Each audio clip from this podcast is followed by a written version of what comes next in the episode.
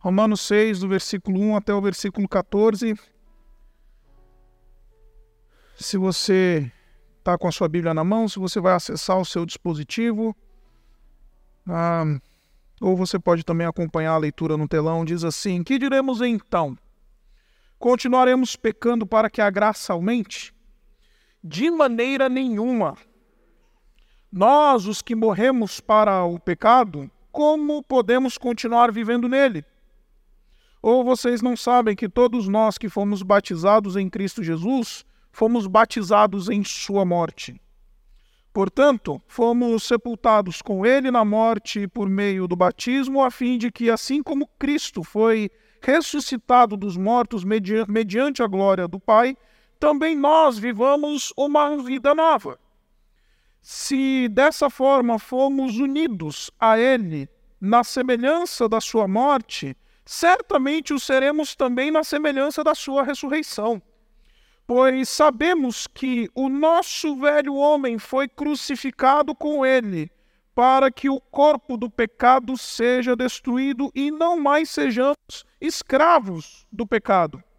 Pois quem morreu foi justificado pelo pecado, do justificado do pecado. Ora, se morremos com Cristo, cremos que também com ele viveremos pois sabemos que, tendo, tendo sido ressuscitados dos mortos, Cristo não pode morrer outra vez, a morte não tem mais o domínio sobre ele. Porque morrendo, ele morreu para o pecado uma vez por todas, mas vivendo, vive para Deus. Da mesma forma, considerem-se mortos para o pecado, mas vivos para Deus em Cristo Jesus. Portanto, não permitam que o pecado continue dominando o corpo mortal de vocês, fazendo que obedeçam aos seus desejos. Não ofereçam os membros do corpo de vocês ao pecado como instrumentos de injustiça. Antes, ofereçam-se a Deus como quem voltou da morte para a vida e ofereçam os membros do corpo de vocês a Ele como instrumentos de justiça. Pois o pecado não os dominará, porque vocês não estão debaixo da lei, mas debaixo da graça. Esta é a palavra de Deus. Vamos orar mais uma vez?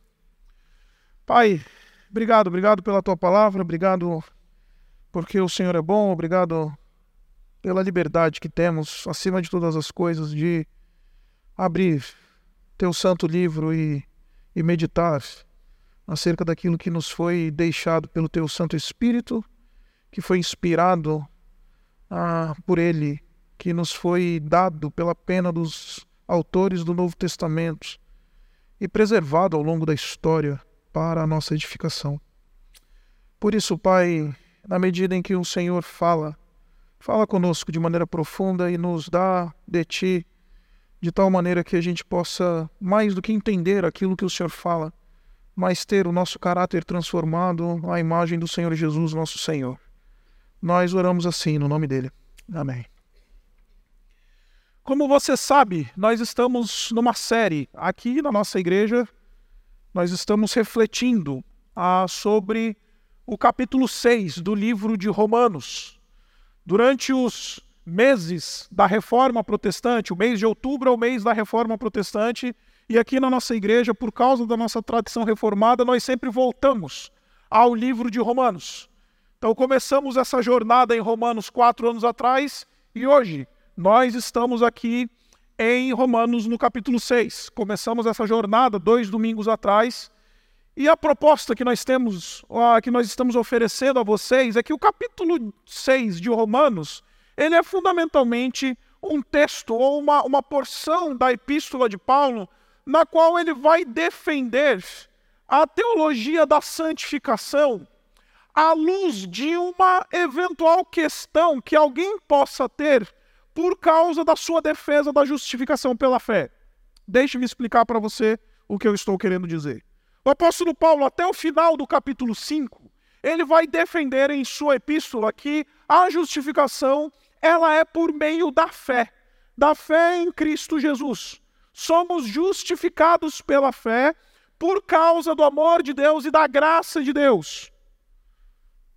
A salvação ela não é adquirida por mérito humano, não é adquirida por nenhum outro movimento, senão por causa da graça de Deus mediante a fé. Só que quando o apóstolo Paulo ele defende esta tese e articula este ponto na sua epístola, ele sabe que eventualmente ele poderia ouvir alguém questionando ele, já que a graça ela abunda onde superabunda onde abundou, abundou o pecado. Já que nós somos justificados pela fé, a gente não precisa fazer absolutamente nada. Não há nenhuma necessidade, porque nós não temos um Deus que conta créditos ou débitos espirituais.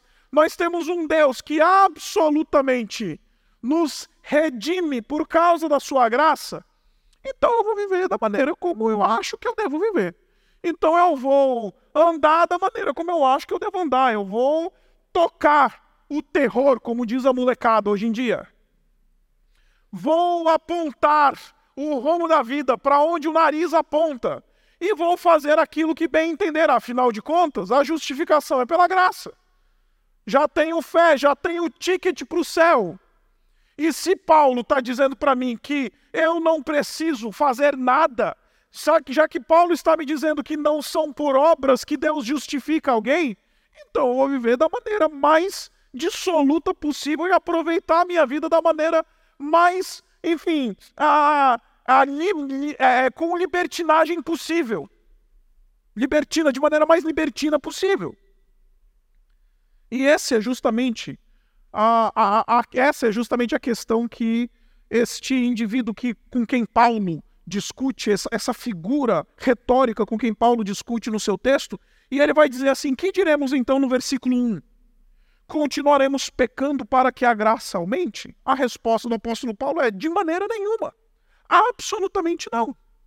O fato de sermos justificados pela fé em Cristo Jesus não implica em vida absoluta. O fato de sermos justificados pela graça não implica em vida absoluta. E aí então o apóstolo Paulo vai articular a teologia da santificação. Todo o capítulo 6 é um compêndio teológico acerca da doutrina da santificação. Como Deus, então, ainda que nos justifique pela graça, ainda que não haja mérito nesse processo, como Deus produz o caráter de Cristo em nós. Dois domingos atrás nós vimos ah, os fundamentos da santificação. E nós descobrimos que Deus ele vai operando santificação em nós, vai operando a imagem do Senhor Jesus Cristo em nós, que somos imperfeitos, caídos e, e passíveis de falha. Ele vai operando isso em nós na medida que nós fomos crucificados com o Senhor Jesus Cristo no passado. E nós estamos aguardando uma glorificação futura. Então, se já nós morremos com Cristo e nós estamos aguardando uma ressurreição futura nos termos da ressurreição do Senhor Jesus Cristo, então no tempo presente nós vamos viver novidade de vida. Nós vamos viver uma vida nova. Este é o fundamento, estes são os fundamentos da santificação em Romanos, no capítulo 6. Semana passada nós ouvimos um sermão muito precioso pelo irmão Sérgio.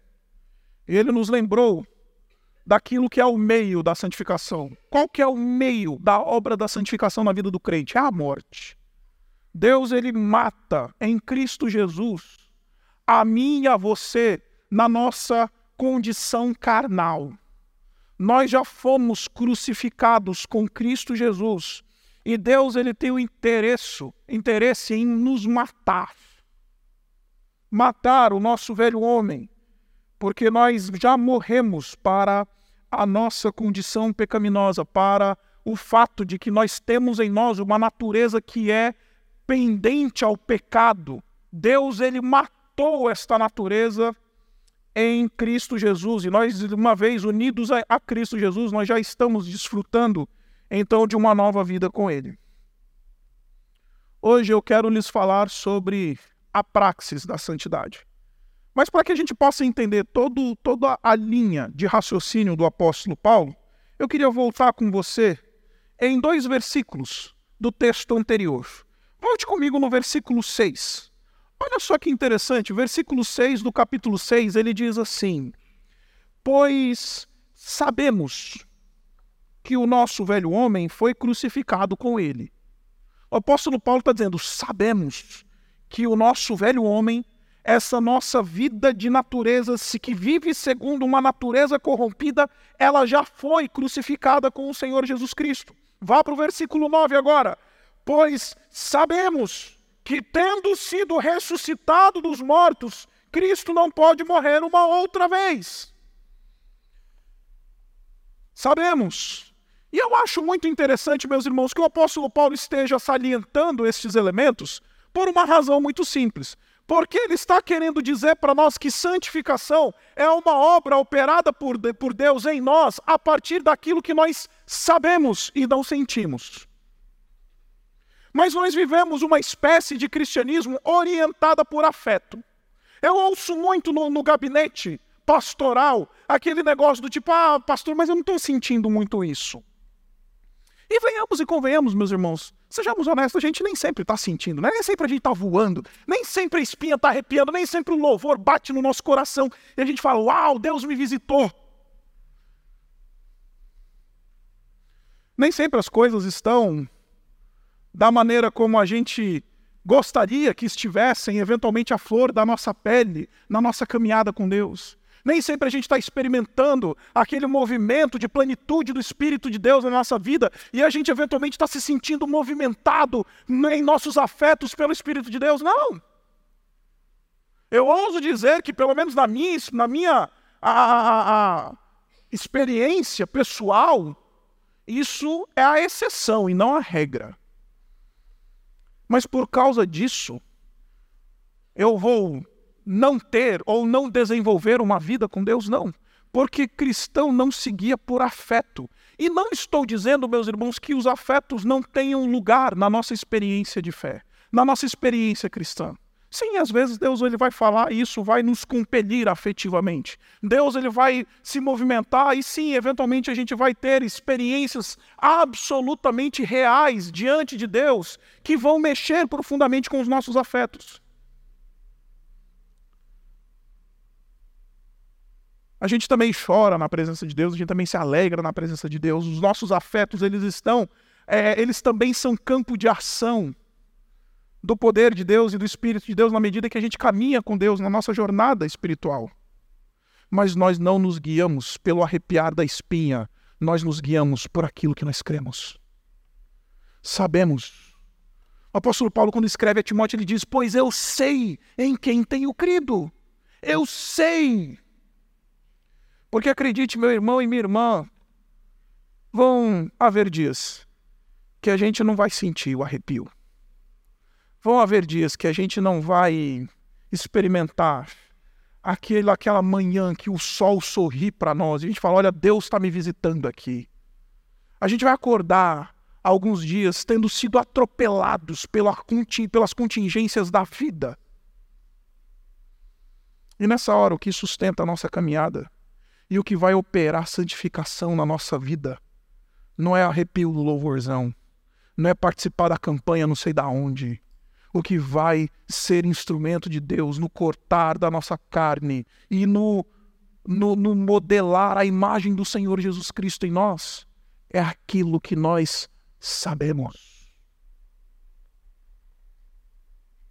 na hora que chega o diagnóstico de câncer, na hora que vem a notícia do aviso prévio, na hora que o revés aparece, ah, não vai ser a playlist do louvor gospel do Spotify que vai te sustentar o que vai te sustentar é o conteúdo da fé que nos informa a palavra de Deus.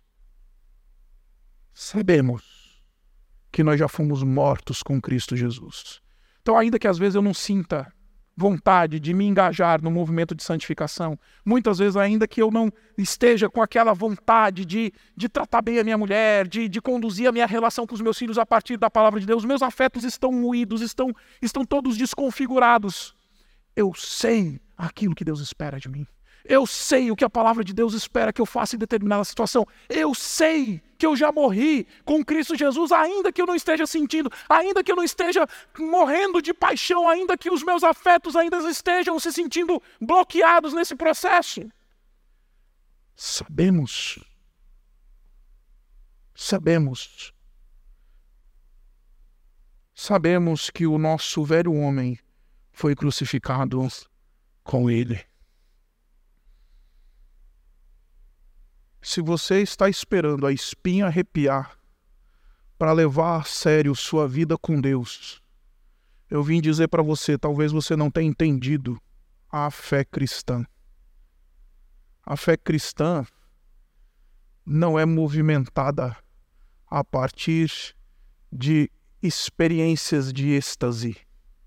Essas experiências fazem parte, mas elas não são o centro da nossa experiência com Deus. Eu garanto a você, meu irmão e minha irmã, que muitas vezes a gente vai se comportar da maneira como Deus quer, porque a gente simplesmente sabe que a vontade nenhuma a gente vai ter de fazer aquilo que Deus quer que a gente faça. Os afetos não vão estar nem um pouco inclinados para que a gente faça aquilo que Deus espera que nós façamos, mas simplesmente porque nós já fomos informados, nós já sabemos a gente vai lá e faz. A gente vai lá e deixa de fazer. São as religiões do Sudeste Asiático que pregam êxtase espiritual como o centro da nossa jornada espiritual. É a ideia do nirvana. É a ideia do Brahma hinduísta. Cristão não seguia por afeto em primeiro lugar. Cristão seguia por aquilo que a palavra de Deus informa. Em segundo lugar, vá comigo para o versículo 11 para a gente entender a lógica de Paulo. Da mesma forma, já que nós sabemos dessas coisas, já que Cristo morreu, já que nós já morremos com Cristo e já ressuscitamos com Ele, vamos ser ressuscitados com Ele na mesma medida em que Ele foi ressuscitado, da mesma forma, então considerem-se mortos para o pecado. Aqui tem um movimento muito interessante que Paulo está convidando os cristãos a, de Roma a se apropriarem de uma verdade cabal e fundamental. A ideia do indivíduo se considerar morto. Não é só saber que eu morri com Cristo Jesus, que este é o meio da santificação, mas eu também preciso me considerar como tal. Deixe-me contar uma história para você para tentar ilustrar o que eu estou querendo dizer. Lá no ano de 2008, eu estava na, no final do meu programa de pós-graduação em estudos bíblicos na Universidade Metodista e estava tentando cavucar um programa de mestrado em teologia fora do Brasil. E eu lembro que eu apliquei para duas escolas norte-americanas. Eu apliquei para a, a, uma escola em Chicago e uma escola em Dallas. E foi muito interessante porque eu estava nesse processo de oração e querendo saber, Senhor, para onde é que eu vou, para onde é que o que, que vai acontecer, etc e tal. E encurtando uma história longa, Deus abriu portas para que eu fosse estudar, então, lá no seminário de Dallas, nos Estados Unidos. E eu me lembro de ter recebido um e-mail do diretor do departamento de admissões do seminário de Dallas, dizendo: Seja bem-vindo, você já é um aluno do seminário de Dallas com 100% de bolsa. Só que até eu chegar lá, em Dallas, tinha um processo muito longo entre este e-mail e a minha chegada lá meses depois. Porque com este documento e esta carta eu ia ter que ir lá no consulado norte-americano tirar um visto de estudo. Falando, ó, oh, senhor, agente consular, deixa eu dizer uma coisa para você. Eu fui recebido, admitido numa escola lá nos Estados Unidos, então eu preciso que o senhor me dê um visto aí de estudante. Eu ia ter que levantar sustento, porque aluno pobre, morando lá nos Estados Unidos, ia ter que levantar grana, ajudar, ajuda financeira, para ver se ele ia conseguir viver lá. Tinha um processo inteiro entre o momento em que eu recebi o e-mail até a minha chegada no meu primeiro dia de aula no seminário de Dallas. Mas é interessante que, depois das trocas de mensagens, o diretor do departamento de admissões ele dizia: você já pode se considerar um aluno do seminário de Dallas. Você nunca estudou, você nem chegou aqui ainda, mas você já pode se considerar um aluno nosso. Assim é a vida cristã muitas vezes. A gente ainda não chegou lá. Tem um monte de coisa para resolver ainda, né? Na nossa caminhada. Ainda tem visto para tirar, ainda tem sustento para levantar, ainda tem um casamento para arrumar, ainda tem um monte de coisa que a gente precisa resolver. Mas o apóstolo Paulo está dizendo: mas já considerem-se, considerem-se mortos para o pecado, porque isso daí foi Cristo que fez por você. Apropriem-se dessa verdade, apropriem-se dessa condição, guiem, orientem a caminhada de vocês a partir deste movimento. Considerem-se mortos, porque, meus irmãos, vamos ser honestos. Tem alguns momentos que a gente olha para a gente mesmo, a gente fala, ah, esse velho homem não está muito morto, não, né? Basta, costumo dizer, né? Basta o, o motoboy, torcedor lá do time de Itaquera, né? Bater no nosso retrovisor, a gente descobre que esse negócio de que o nosso velho homem foi crucificado com Jesus tá, olha, é verdade, mas parece que ainda não. É verdade, mas esse esse velho homem constantemente quer voltar em mim. Basta aquele parente, né, que a gente já não atura mais, está devendo um dinheiro para a gente, dá uma resposta atravessada lá no grupo de WhatsApp da família. Aí a gente começa a lidar com essa natureza pecaminosa que há dentro de nós. É por isso que o apóstolo Paulo ele diz para você, para mim, para você, considere-se morto para o pecado em Cristo Jesus. Aproprie-se disso, porque sem que você se aproprie dessa verdade, sem que você se aproprie da obra que o Senhor Jesus Cristo fez por mim e por você, não dá para andar de maneira santa nesse mundo. Não dá para mortificar a carne, não dá para viver de maneira semelhante ao Senhor Jesus Cristo. Porque é justamente isso que propulsiona, meus irmãos, a obra da santificação de Deus em nós. Se eu não botar na minha cabeça que isto já é uma realidade operada por Cristo e conquistada pelo Senhor Jesus Cristo na cruz, se eu não me apropriar e me considerar alguém que já foi morto com Cristo Jesus. Eu e você vamos viver sempre tropeçando, sempre na contumácia do pecado, sempre vivendo de maneira que a gente obedece somente aos nossos desejos, porque ainda temos uma natureza pecaminosa em nós. Ainda temos uma índole que está inclinada para o mal. Ainda temos uma natureza que ela pende para o pecado. Eu sei que a gente se aproprie disso. Vai ser bem difícil lutar contra isso. Vai ser bem difícil deixar o velho homem em casa quando a gente sai para o trabalho na segunda-feira de manhã. Vai ser bem difícil não reagir como o velho homem quando a nossa esposa dá aquela resposta atravessada, o nosso marido dá aquela resposta atravessada para a gente. Vai ser bem difícil não tratar a nossa condição dos nossos filhos que estão se perdendo diante dos nossos olhos, quando a gente vê eles tomando decisões pelas caspas nas quais eles estão indo para um caminho que a gente não acha que eles devem ir.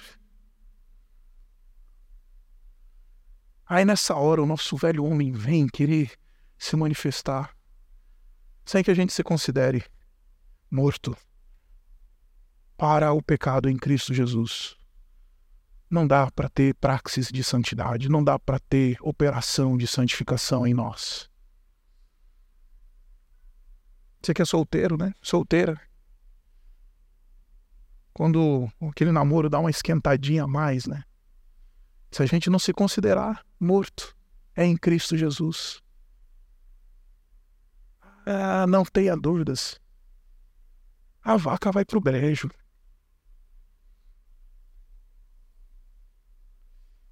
Considerem-se. Então, tendo a consciência, tendo se apropriado do considerar-se morto, aí o apóstolo Paulo então vai aplicar. Versículo 12. Portanto, ele vai concluir. Portanto, não permitam que o pecado continue dominando o corpo mortal de vocês, fazendo com que obedeçam aos seus desejos. Portanto, não permitam que o pecado continue dominando. É muito interessante, meus irmãos, porque o apóstolo Paulo ele está expondo uma coisa aqui que ela é muito, muito mal compreendida pela experiência cristã, que é o fato simples e fundamental de que vida cristã é uma vida de conflito. Eu não sei se quando pregaram o evangelho para você, propuseram uma ideia de que o cristianismo seja uma proposta de uma vida boa, de uma vida de satisfação. Eu não sei que tipo de evangelho pregaram para você, mas eu vim aqui desdizer, eventualmente se pregaram isso para você. Porque é o contrário, abraçar a fé cristã é aceitar este conflito é aceitar este, este pecado que tenta dominar. E é muito interessante porque esse versículo, ele poderia ser traduzido assim: portanto, não permitam que o pecado reine. Exerça um reinado, um senhorio sobre vocês. Essa nossa natureza pecaminosa que habita em nós, ela tem esta tendência de querer reclamar uma soberania, um domínio sobre nós, um reinado sobre nós. E a vida cristã nada mais é do que declarar guerra contra isso. Do que viver de maneira rebelde a esta tirania da carne.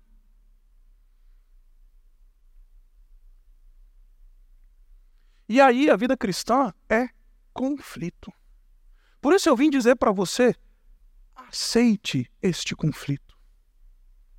Porque, meus irmãos, tem duas maneiras, duas maneiras da gente lidar com este conflito, que nós vamos viver nele até o fim, até a nossa ressurreição.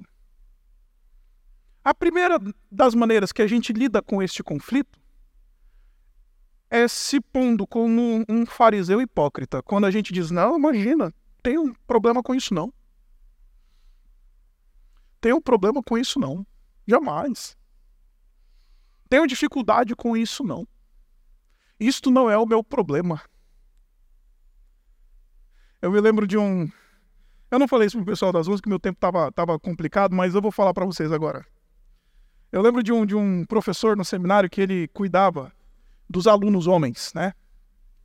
Os, os, meninos lá do seminário. Era o capelão que cuidava dos meninos do seminário. E uma vez ele deu uma devocional lá para os alunos do seminário e falou assim: olha, que na vida de todo homem, ele falou isso à luz da, da, da, do relato da tentação do Senhor Jesus. Ele falou assim: olha, na vida de todo homem, e também toda mulher, três grandes áreas são áreas de necessidade de constante vigilância. A primeira delas é a carne. A área sexual é a carne, é uma área de vigilância. Segundo, a maneira como lidamos com o dinheiro é uma área de vigilância. Em terceiro, a maneira como nós aspiramos ou desejamos poder. Poder, sexo e dinheiro são as nossas três grandes vulnerabilidades. Porque acredite, são essas as três áreas em que o Senhor Jesus Cristo é tentado no deserto: na sua carne, na sua aspiração por poder e na sua maneira de lidar com riquezas.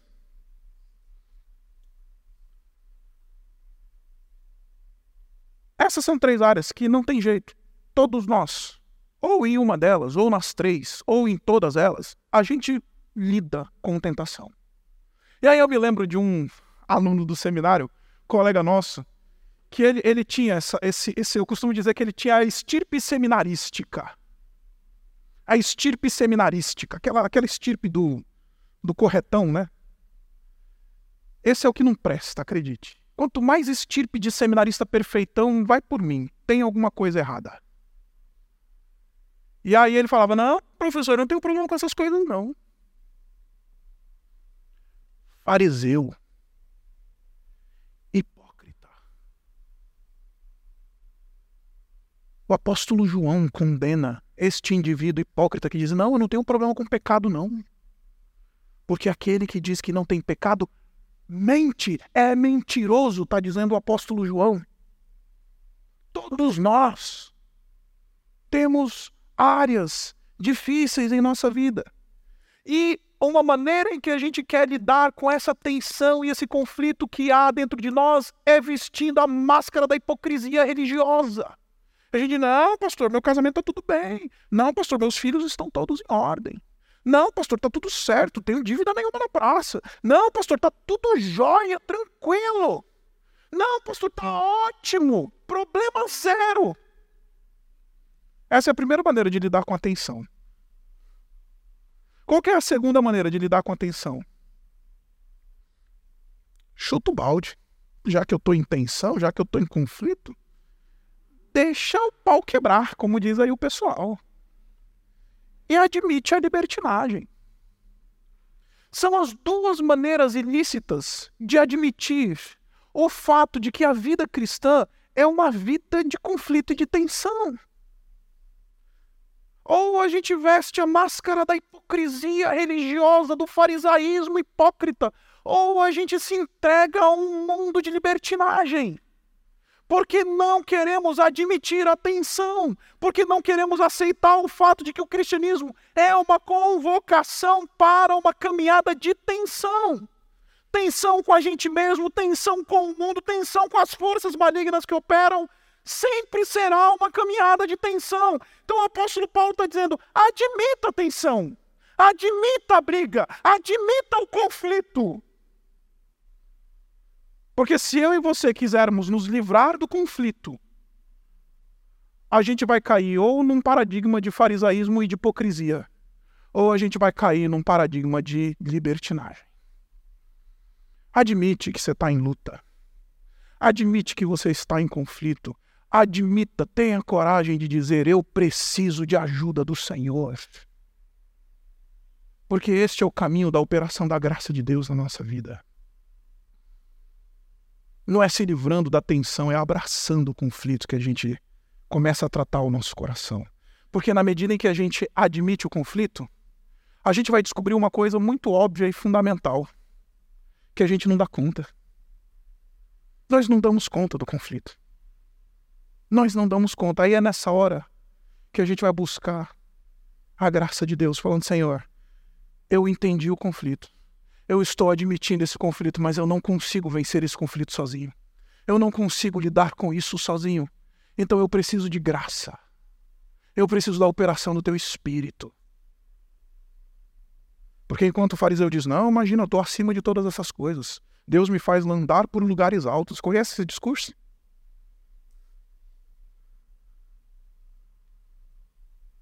Não.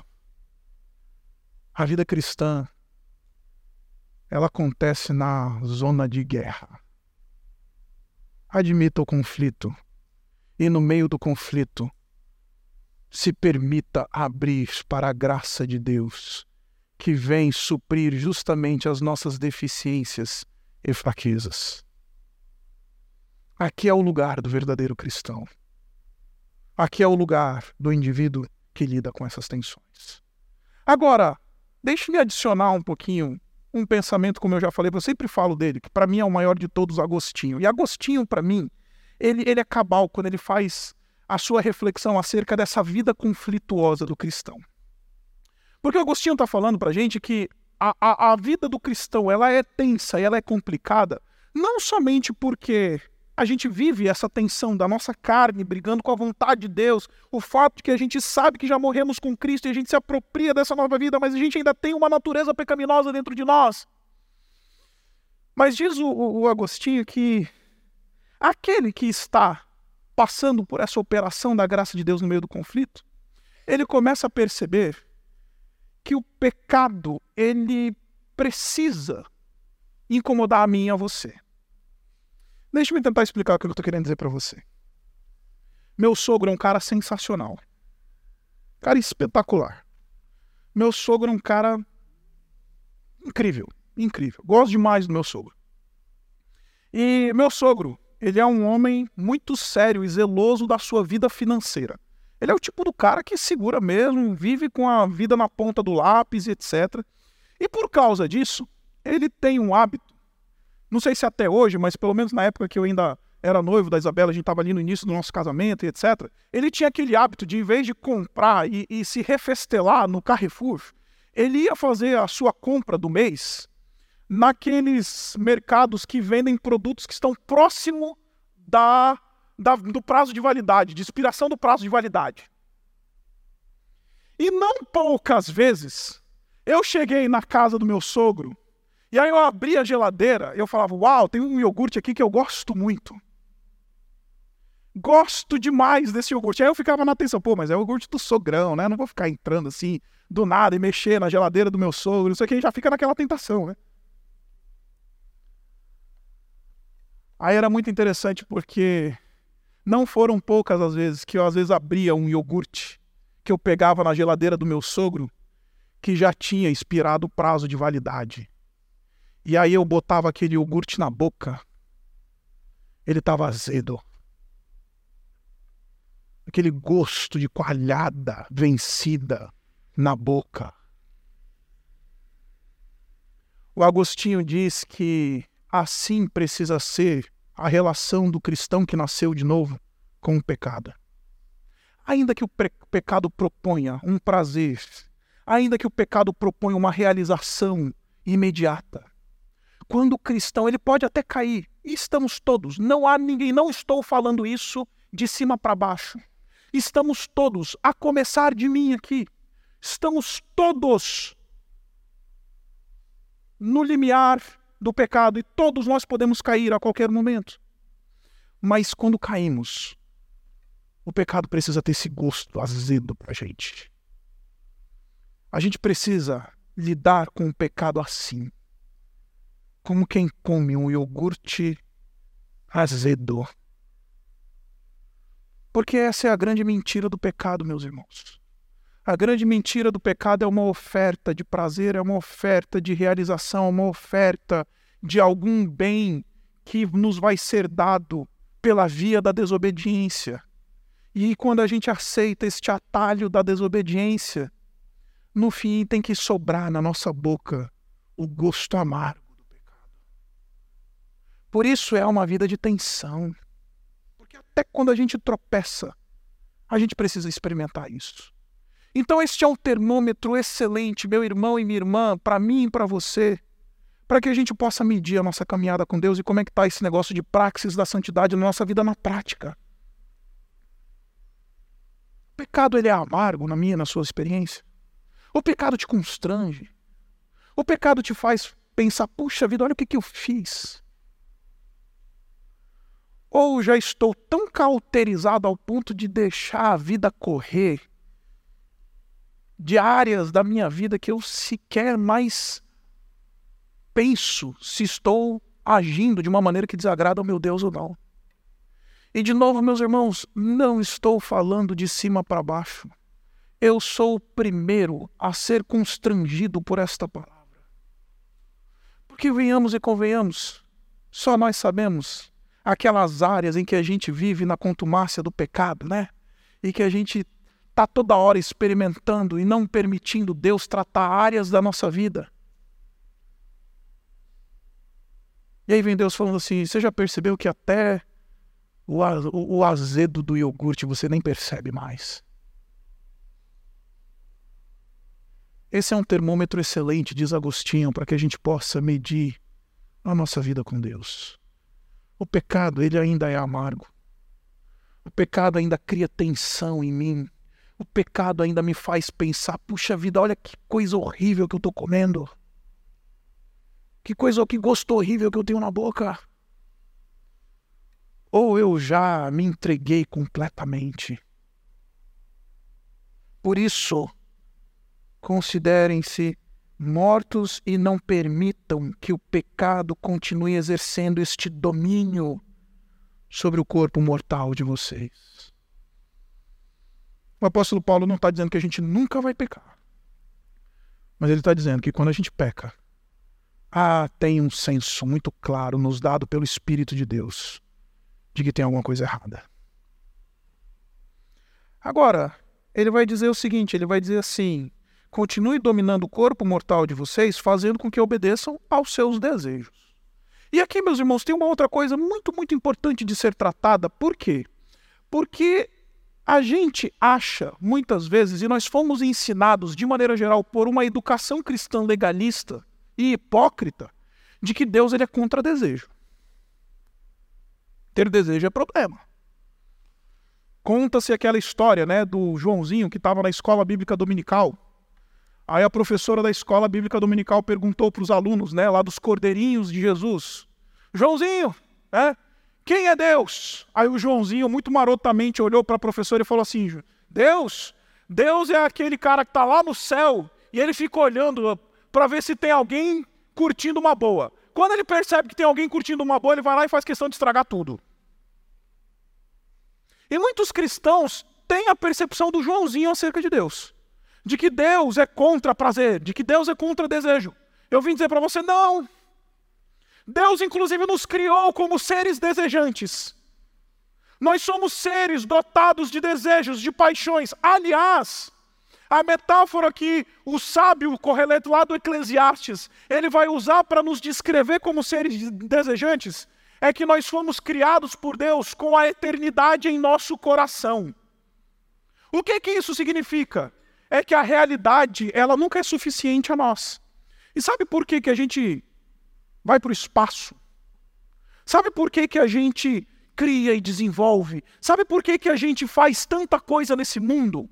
Porque Deus nos criou assim, com a eternidade em nosso coração. Nós fomos criados com paixões, paixões da carne, paixões da alma, paixões da aspiração do intelecto, paixões em todas as áreas da nossa vida. Somos seres desejantes e passionais. E não tem problema ter desejo. Porque é são justamente o correr atrás de muitas das realizações desses desejos que o homem chega onde chegou. Chegamos onde chegamos. Ontem eu estava assistindo a, a live do pessoal lá do Space Today, no negócio do eclipse, né, que a gente teve ontem. Então, já que estava tudo nublado aqui em São Paulo, né? Aí eu falei, bom, não vou conseguir ver o eclipse ao vivo, né? Tudo nublado em São Paulo.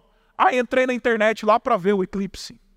Aí estava vendo a explicação do do Sérgio Sacani, né, que é o, dono lá do canal do Space Today, e ele falando de todas as tecnologias que foram desenvolvidas por causa desses movimentos aí, do, dos eclipses e não sei o que, da observação do espaço e não sei o que, tarará. E por que, que a gente chegou lá? Já furamos, o pessoal fala que o céu é o limite. Não, já furamos o céu faz muito tempo, já chegamos no espaço sideral. Porque Deus nos criou assim, como seres desejantes. E isso é bom. Só que quando o apóstolo Paulo fala aqui de desejos, no versículo 12, ele está falando não do desejo que a gente tem e foi criado. Ele está falando de um desejo que ele é um desejo exacerbado. É um desejo descontrolado. A palavrinha grega que aparece aqui para desejo é uma palavra que ela é precedida por uma preposição, que é o excesso de desejo. Se a gente pudesse traduzir literalmente isso. É um desejo desconfigurado. Porque o problema não é ter desejo, o problema é a gente se guiar pela desconfiguração dos nossos desejos. O problema não é ser um ser desejante. Deus não é contra os desejos que nós temos, afinal de contas, Ele nos criou assim. O problema são os desejos desconfigurados que estão dentro de nós. O desejo desconfigurado da carne, o desejo desconfigurado do dinheiro, o desejo desconfigurado da carreira, o desejo desconfigurado do poder, o desejo desconfigurado de todas essas coisas. O problema é isso. Por isso o apóstolo está dizendo: não permitam que o pecado exerça esse reinado sobre vocês, de tal maneira que o que vai nortear a vida de vocês são esses desejos desconfigurados do coração de vocês.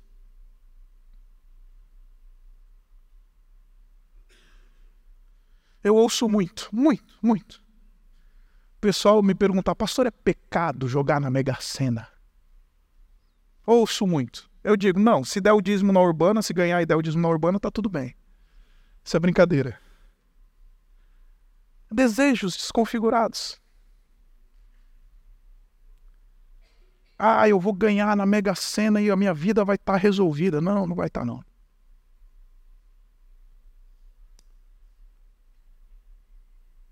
O rico tolo da parábola do Senhor Jesus Cristo, ele ganhou na Mega Sena. E ele disse: Construirei celeiros ainda maiores. Construirei celeiros ainda maiores. E vou guardar na minha carteira de investimentos tudo que eu colhi. E direi à minha alma: come, bebe e regala-te. Tá aí o desejo desenfreado. Aí vem Jesus e diz: Qual que é a fala dos céus para este homem? Tolo, louco. Por acaso você não sabe que esta noite te pedirão a tua alma? Porque acredite, sempre. Se você não pegou nada desse sermão, pegue isso. O custo, o custo de uma vida guiada por desejos desenfreados sempre é a nossa alma. O custo de uma vida guiada e orientada por desejos desenfreados é a nossa própria a gente satisfaz os desejos desenfreados da nossa alma, do nosso coração, da nossa carne, ao custo da nossa própria alma. Por isso vem o apóstolo diz: não permita, admite esse conflito e não permita que o pecado exerça reinado sobre você. Não se pelas suas paixões desenfreadas. E em último lugar, ofereçam-se. Versículo 13, ele diz assim: Não ofereçam os membros do corpo de vocês ao pecado como instrumentos de injustiça. Antes, ofereçam-se a Deus. Está aqui o sacrifício. O apóstolo Paulo está emprestando a metáfora do sacrifício do Antigo Testamento, quando aquele animal era oferecido ao Senhor como adoração. Ele está dizendo: você seja o próprio sacrifício. Então, qual que é o jeito de eu não permitir que o pecado domine sobre mim? Se oferece ao Senhor, se joga no altar. E ele vai dizer uma coisa muito interessante que ele diz assim: "Não ofereçam os membros do corpo de vocês ao pecado". A expressão membros que aparece aqui é a expressão de onde nós tiramos a palavra portuguesa melodia. Porque, em última análise, meus irmãos, ou a nossa vida é uma melodia belíssima de adoração ao Senhor, ainda que em conflito, ainda que nessa caminhada dura, mas nós nos oferecemos ao Senhor como melodia de adoração ao Senhor. Ou a nossa vida é uma melodia do inferno é uma melodia da injustiça. É uma melodia infernal. Ofereçam-se como melodia ao Senhor. Ofereçam seus membros para que eles sejam, você seja o culto a Deus. Quando a gente chegar lá em Romanos, no capítulo 12, é justamente isso que o Paulo vai articular quando ele diz: Rogo-vos, pois, irmãos, pelas misericórdias de Deus, que vos apresenteis como sacrifício santo e agradável a Deus, porque este é o vosso culto racional.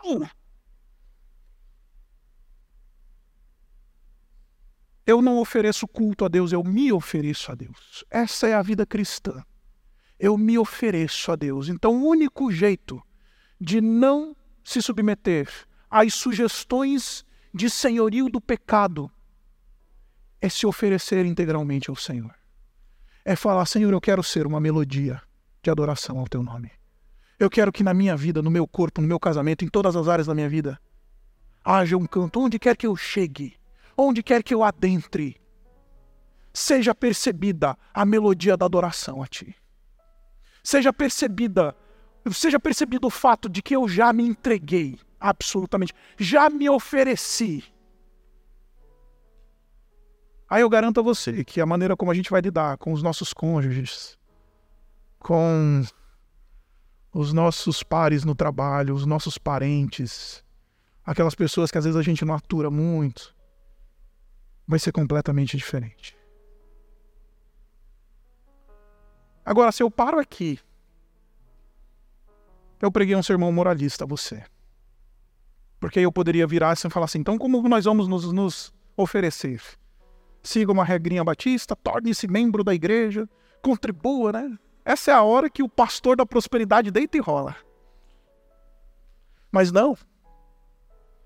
Porque nós não somos fariseus. Nós não estamos mais debaixo da lei, como vai dizer o versículo 14. Não estamos mais debaixo da lei. Então, como isso se torna prático na minha vida? Eu queria que você abrisse num único versículo comigo, vá lá em Lucas, no capítulo 2. Eu não gosto de ficar indo e voltando em vários textos, mas eu preciso mostrar isso textualmente a você. Lucas, no capítulo 2, versículo 22. Lucas 2, 22. Diz assim: Completando-se o tempo da purificação deles, de acordo com a lei de Moisés, José e Maria o levaram a Jerusalém para apresentá-lo ao Senhor. Esse verbinho que está sendo traduzido aqui por apresentá-lo é justamente o mesmo verbo que aparece lá em Romanos 6, quando ele diz: ofereçam-se ao Senhor. É o mesmo. Porque a gente se oferece a Deus, porque nós seguimos o Mestre Jesus, que também se ofereceu a Deus. O pai e a mãe dele levaram e falaram: Este é teu, Senhor. Porque a gente segue aquele que se ofereceu absolutamente a Deus. Aquele que foi oferecido e apresentado a Deus. Aí a gente se oferece também ao Senhor. Porque se Ele é a grande melodia de graça, Ele é a grande melodia de adoração, aí eu me sacrifico, me ofereço ao Senhor seguindo este canto de Jesus. Porque não é sobre seguir uma regrinha, não é sobre admitir uma listinha de preceitos e regrinhas, de tabu que crente vive ou deixa de viver. É sobre se encontrar com Jesus, aquele que se ofereceu.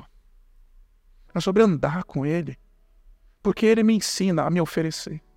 Ele me ensina a me oferecer quando eu não sei me oferecer. Ele me ensina a me oferecer quando eu não quero me oferecer. Ele me ensina a me sacrificar quando eu não sei me sacrificar. Ele me ensina a me entregar totalmente a Jesus quando eu estou afim de me entregar para o meu, pro meu amante, para minha amante, para o meu namorado, seja lá o que for. Quando eu estou querendo me entregar às minhas paixões.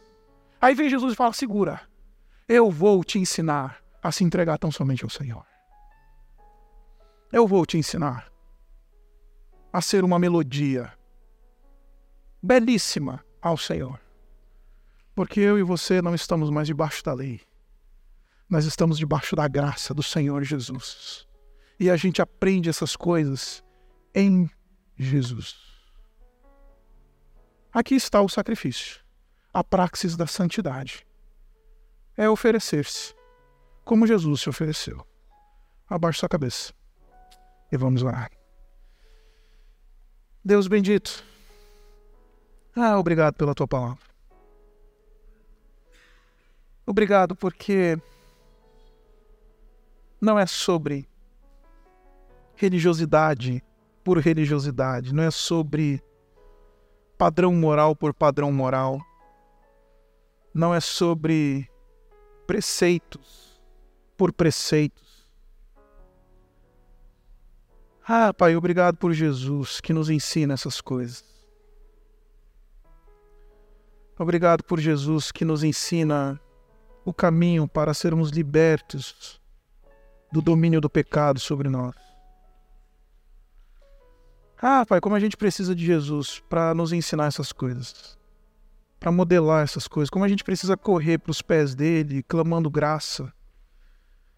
Porque se deixar, se depender de nós, a gente vai chafurdar no pecado, a gente vai se entregar de maneira absoluta a nossa melodia vai ser uma melodia infernal. Ah, Pai, como a gente precisa de Jesus para que a gente admita esse conflito, apegados à graça e não ao legalismo, não à libertinagem.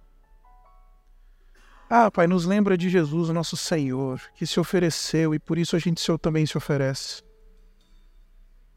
Nos lembra que esse é o caminho do Senhor operar a santificação em nós. Nos lembra que a gente precisa desesperadamente de Jesus. Porque sem Ele a gente não vai conseguir fazer nada disso. Sem a graça dele, sem o abraço dele, sem o acolhimento dele, sem a instrução dele, a gente vai voltar para o pecado. A gente vai vai querer aliviar a tensão. A gente vai andar por paradigmas que te desonram. E ah, Pai, estamos cansados dessa vida. Estamos cansados de, de tentar resolver a tensão da caminhada por nós mesmos, pela nossa própria força. Isso nos leva a lugares de morte. Isso nos leva à frustração absoluta. Isso nos leva a lugares que a gente não, não gostaria de estar. Por isso, obrigado pela graça doce do Senhor Jesus. E que essa graça doce invada a gente essa noite. Mas invada o nosso coração de uma maneira pedagógica, transformando a gente, tratando o nosso coração. Que a gente abra as áreas da nossa vida que precisam ser abertas a Ti.